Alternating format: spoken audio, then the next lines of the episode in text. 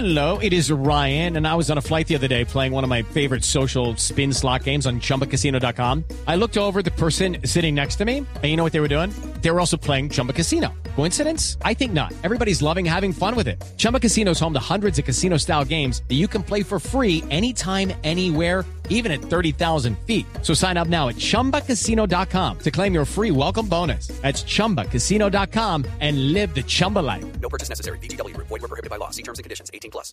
6:47 minutos. El doctor Miguel Ceballos es el comisionado de paz del gobierno del presidente Duque. Doctor Ceballos, buenos días. Muy buenos días, Néstor, para usted, para Ricardo, para el padre Minero, para toda la mesa, para Felipe y todos los oyentes. Doctor Ceballos, ¿ya conoce usted la carta al secretario general de la ONU?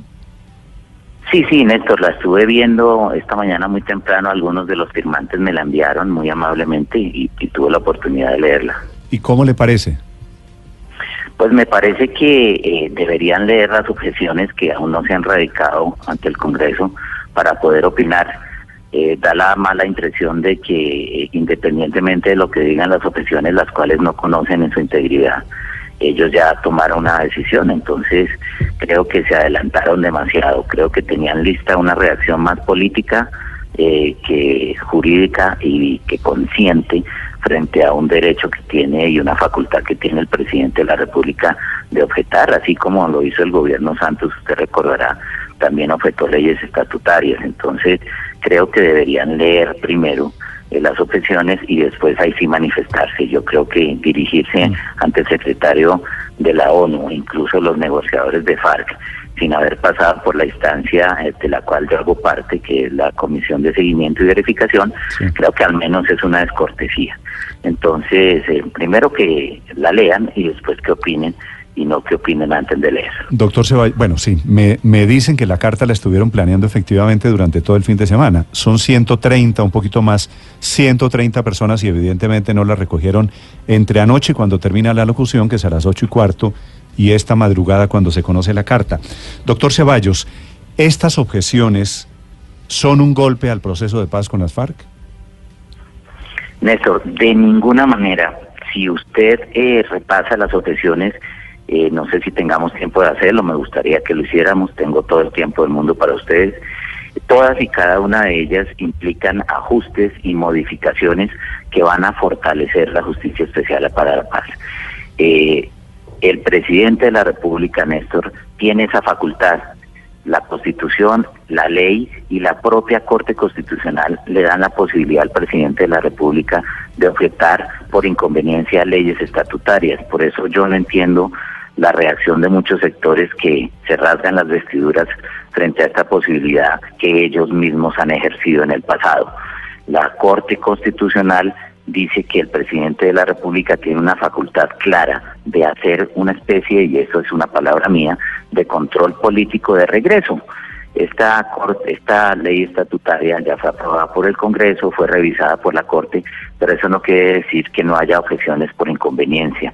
Por eso la misma Corte las prevé. En este caso, el presidente de la República tiene la posibilidad de objetar algunos artículos para que mejore la ley estatutaria, para que mejore la JEP, no para hacer la tríceps, ni acabarla, ni modificar los acuerdos como lo están insinuando, porque entre otras cosas, eh, Néstor, eh, usted sabe que las FARC cuando firmaron el acuerdo de paz aceptaron entrar en la institucionalidad y parte de la institucionalidad en Colombia y eso lo debe empezar a entender las FARC es que aquí hay una democracia en la cual las cosas se pueden modificar por las vías legales Sí. y eso es lo que quiere hacer Pero- el presidente de la República. Doctor Ceballos, vamos más allá del tema de si el presidente lo puede hacer o no, porque digamos ese es un debate sobre la técnica jurídica, de si se puede objetar. Bueno, seguramente lo puede porque lo hizo.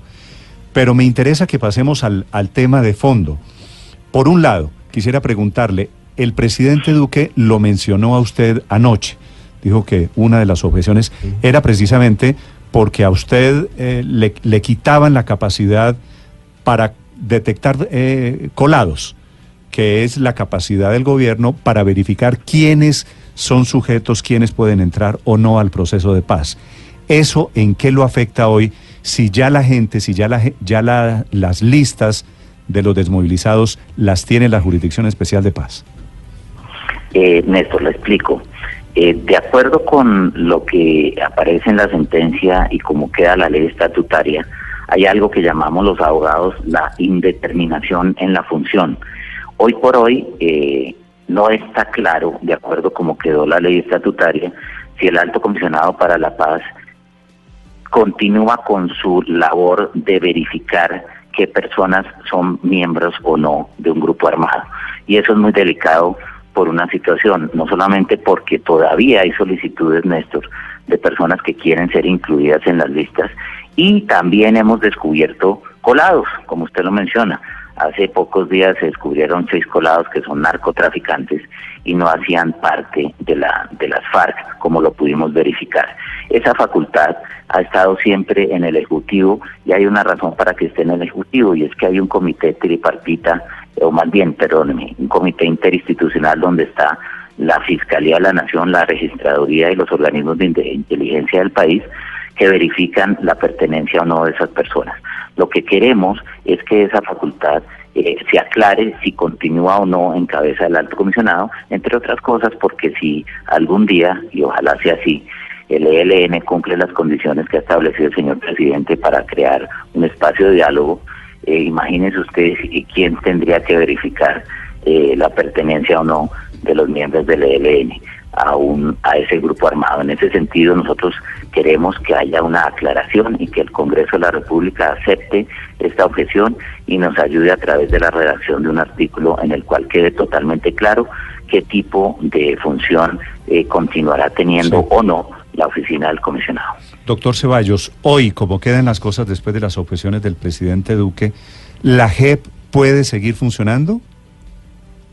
Por supuesto que sí, y mire, Néstor, yo le quiero agradecer públicamente a la doctora Patricia Linares, eh, que muy distinto a la carta que usted acaba de leer, eh, ella se manifestó de manera clara y oficial anoche. La, la doctora Patricia Linares dijo que respetaba la autonomía del presidente Duque y del Poder Ejecutivo para presentar esas objeciones. Yo creo que ese es el talante que Colombia espera y merece. Yo creo que eh, aprovechar esta circunstancia para darle visos políticos es oportunista y no es justo. En ese sentido, la doctora Patricia Linares ha dejado claro que la JEP sigue funcionando. La JEP ha venido funcionando. Usted sabe que hay una ley de procedimiento que fue aprobada en julio del año pasado y además viene aplicando normas constitucionales. Nosotros confiamos en la JEP, confiamos en sus magistrados y así no haya una ley estatutaria por ahora la JEP no va a dejar de funcionar y no va a dejar de tener el apoyo pleno del gobierno de, Colombia. Eh, señor alto comisionado, yo, yo me puse en la tarea un poco de leer los artículos, compararlos con las objeciones que hizo el presidente y me llama la atención, me llamaron la atención dos o tres, pero le voy a mencionar uno en particular. La objeción a al artículo 7 que habla de la reparación integral de las víctimas. El presidente en su discurso dice que ese artículo no establece de manera clara la obligación principal de los victimarios de reparar integralmente a las víctimas, pero uno va y lee el artículo 7 y dice exactamente, reparar integralmente a las víctimas está en el centro del acuerdo final, por lo que en cumplimiento de dicho acuerdo se proceda regular y pues es, ya, ya es como un abrebocas a la ley. Eh, no, no le queda claro a uno por qué objetan el artículo 7. De hecho, podrían poner en riesgo precisamente mientras toda esta demora la reparación integral de las, a las víctimas. Eh, Luz María, eh, en, ese, en, la, con respecto a su pregunta, mire, ha habido un gran debate, una gran controversia y una gran preocupación sobre la entrega de los bienes por parte de FARC. Nosotros eh, hemos venido estudiando los informes que ha presentado la SAE, que es la Sociedad de Activos Especiales, la encargada del el manejo de los bienes que han sido objeto de extinción de dominio. Y de acuerdo con la SAE, eh, las FARC habían reportado en un inventario bienes por cerca de un billón de pesos, eh, Luz María. Y en los registros de la SAE solamente aparecen 24 mil millones entregados. Entonces ahí surge una preocupación para el gobierno y a partir de esa preocupación que no solamente tiene el gobierno sino el fiscal general de la nación, nosotros estudiamos muy detenidamente el artículo y encontramos que le hace falta una cosa.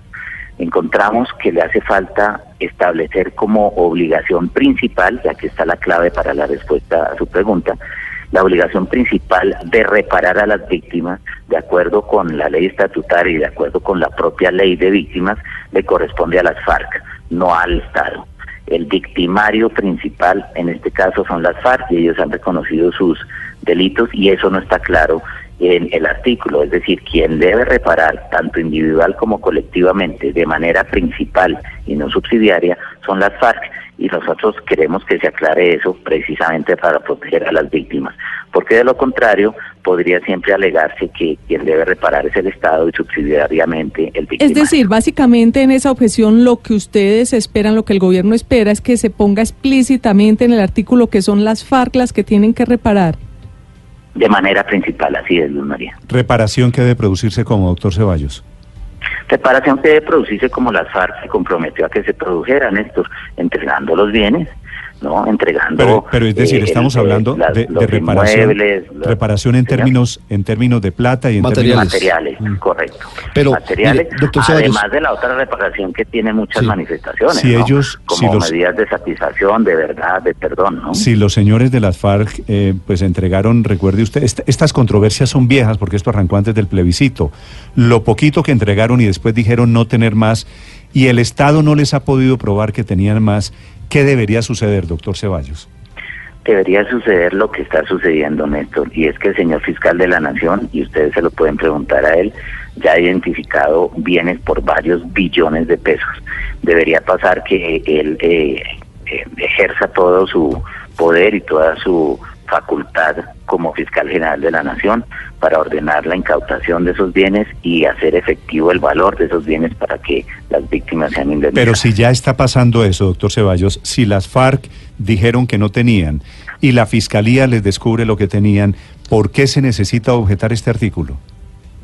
porque más, más mire, Néstor, si lo dejamos como está, eh, y yo no hablo de las FARC, hablo de muchos abogados que existen en este país, van a empezar a atacar el proceso diciendo que las FARC no tienen esa obligación como parte de sus principales eh, compromisos del acuerdo. Entonces, lo que queremos es mejorar la redacción del artículo, de ninguna manera cambiar la esencia del acuerdo. Claro. Eso quiere decir que el gobierno lo que busca es quitarse cualquier responsabilidad desde el Estado para reparar a las víctimas. No, no es quitársela, sino dársela a quien firmó un acuerdo reconociéndola.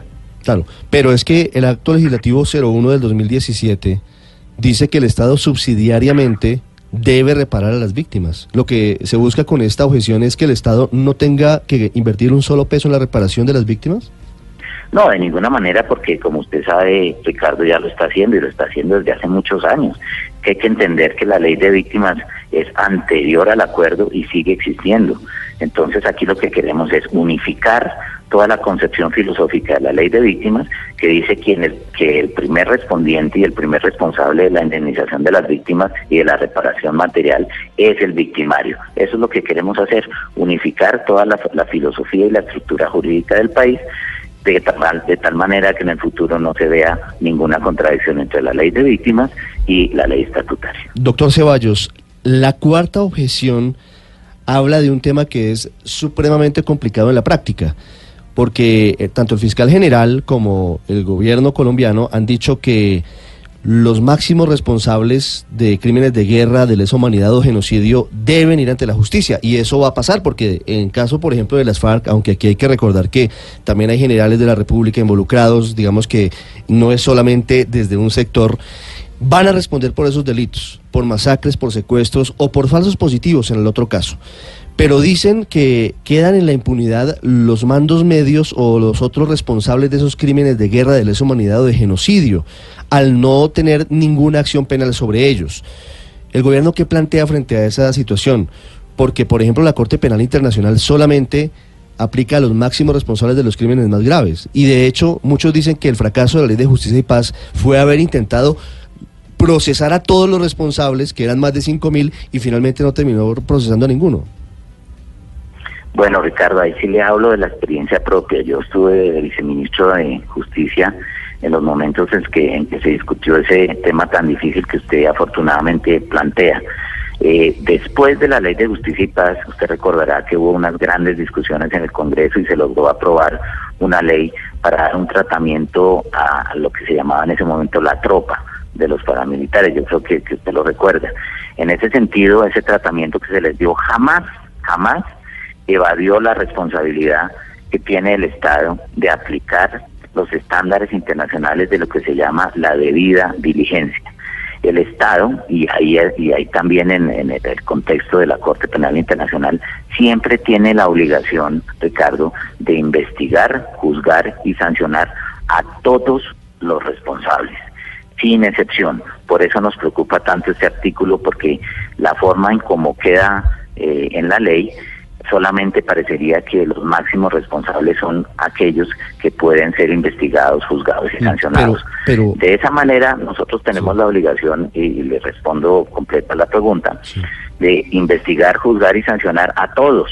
Eso no excluye algo que prevé la propia ley y también otras leyes, es la facultad de la selección y la priorización que una vez el Estado investigue, juzgue y sancione, pueda hacerse para darle una, eh, digamos, eh, prioridad al castigo a los máximos responsables. Pero no quiere decir que a unos se les pueda investigar y a otros no. Eso es eh, eh, violatorio de todos los estándares internacionales. Doctor Ceballos, una pregunta final.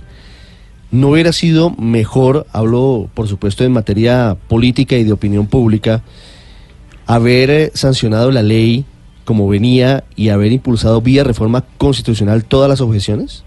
Es decir, sumar Pero, las Ricardo- seis objeciones a la reforma que ya plantea el presidente en tres eh, aspectos eh, adicionales? Fíjese usted que, que no, por una razón.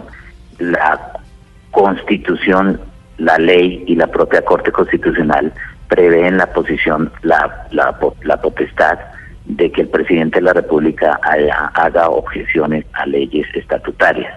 El no ejercerlas, en este caso, hubiese sido un error, porque si usted repasa, y los colombianos van a tener la posibilidad de hacerlo, cada una de las objeciones, todas ellas están dirigidas a fortalecer la justicia especial para la paz y de ninguna manera a debilitarla. De acuerdo. Y frente a lo que usted mencionaba, sí vamos a hacer reformas constitucionales y yo quiero aprovechar este espacio para mencionarle a los colombianos que se va a proponer al Congreso la reforma del acto legislativo número uno del 2017, excluyendo la posibilidad de un tratamiento más benévolo a los violadores y a, y a los que cometen delitos sexuales contra niños, contra niñas y adolescentes.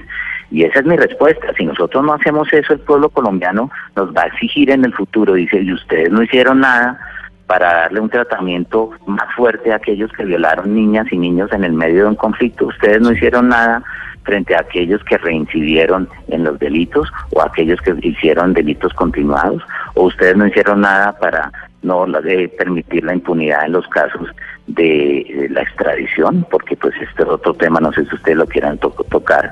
En el caso de la extradición, eh, ustedes ven que la ley actualmente le Sobre prohíbe eso, a la JEP doctor Ceballos, practicar pruebas. Entonces, tema- nosotros teníamos una responsabilidad y la tenemos con Colombia y por eso se presentan las objeciones. Del tema de extradición, obviamente, esto tiene el telón de fondo, está gravitando ahí sobre la opinión pública cada vez que se habla de extradición en estas circunstancias. Jesús Santrich, ¿qué cambiaría en el caso Santrich de, de prosperar la objeción del presidente Duque anoche? Bueno, Néstor, mire, eh, hay una ley que es la ley de procedimiento de la JEP que fue aprobada en julio del año pasado y esa ley le prohíbe a la JEP practicar pruebas. Sin embargo, ustedes saben que la JEP solicitó pruebas a los Estados Unidos. Eh, la aclaración sobre este punto es fundamental, Néstor, porque eh, independientemente de lo que pase con el caso Santrich, no es el único. Eh, hay otros tres casos igualitos a los de Santrich que tendrán que desarrollarse en el futuro y por eso Colombia merece que se aclare si la JEP puede o no practicar pruebas relativas relacionadas con información de otras justicias, en este caso la justicia eh, de los Estados Unidos, y aclarado eso, darle seguridad jurídica tanto a todos los colombianos como al propio señor Santrich, si ese es el ejemplo que se quiere hacer valer. Doctor Ceballos, para el ciudadano de a pie, para el oyente promedio, más que entender los cambios en la redacción y cómo cambia punto por punto, lo que quiere saber es si esta decisión del presidente Duque de objetar estos seis artículos de la ley estatutaria de la JEP podría ser el puntillazo final que necesitaban varios desmovilizados de las FARC para decidirse finalmente por las disidencias. ¿Han calculado ustedes ese efecto y tiene una idea de cuántas personas podrían ser? Paola, mire, nosotros que estamos todos los días en contacto con las FARC, porque lo estamos. Cada semana tenemos una reunión con el componente FARC y además junto con el doctor Achila y el propio presidente estamos visitando constantemente los espacios territoriales.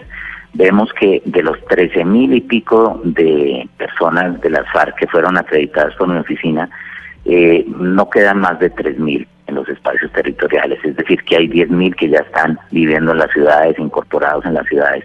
Yo creo que pensar que las FARC eh, y sus miembros van a regresar a las filas armadas por unas objeciones que ellos mismos se van a dar cuenta los beneficiarán, creo que es una, eh, un análisis que no es justo eh, y en ese sentido el tiempo lo dirá. Pero ¿por qué cree? nosotros sabemos ¿Usted por qué cree que las, objeciones, doctor Ceballos, los benefician a ellos? No creo, estoy seguro, Néstor, porque de no beneficiarlos jamás el presidente de la República las hubiera firmado. Pero en qué? hay que confiar y, mire, los beneficia? Los benefician todo, mire.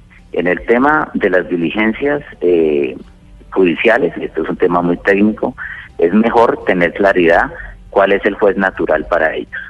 Entonces, en este caso no sabemos cuál es el juez natural. En el caso de mi oficina, no sabemos si de llegar personas nuevas pidiendo ser incorporadas en las listas, yo pueda incorporarlas o no. En el tema de los eh, máximos responsables, es mucho mejor tener claridad para todos los miembros de las FARC si ellos van a ser beneficiarios o no en el momento en que la Corte eh, eh, Penal Internacional llegue aquí a reclamar por qué no fueron investigados, es mejor que sepan que fueron investigados. En el tema de práctica de pruebas es mejor tener claridad si las puede practicar o no. Y en el tema de precisar eh, este es el último punto de la extradición, si terceras personas que alegando verdad quieran ser beneficiadas por la JEP, esas terceras personas no terminen eh, haciéndole daño a aquellos que eran miembros de las FARC. Entonces, esto hay que analizarlo con tranquilidad, eh, sin un sesgo político frente a ello.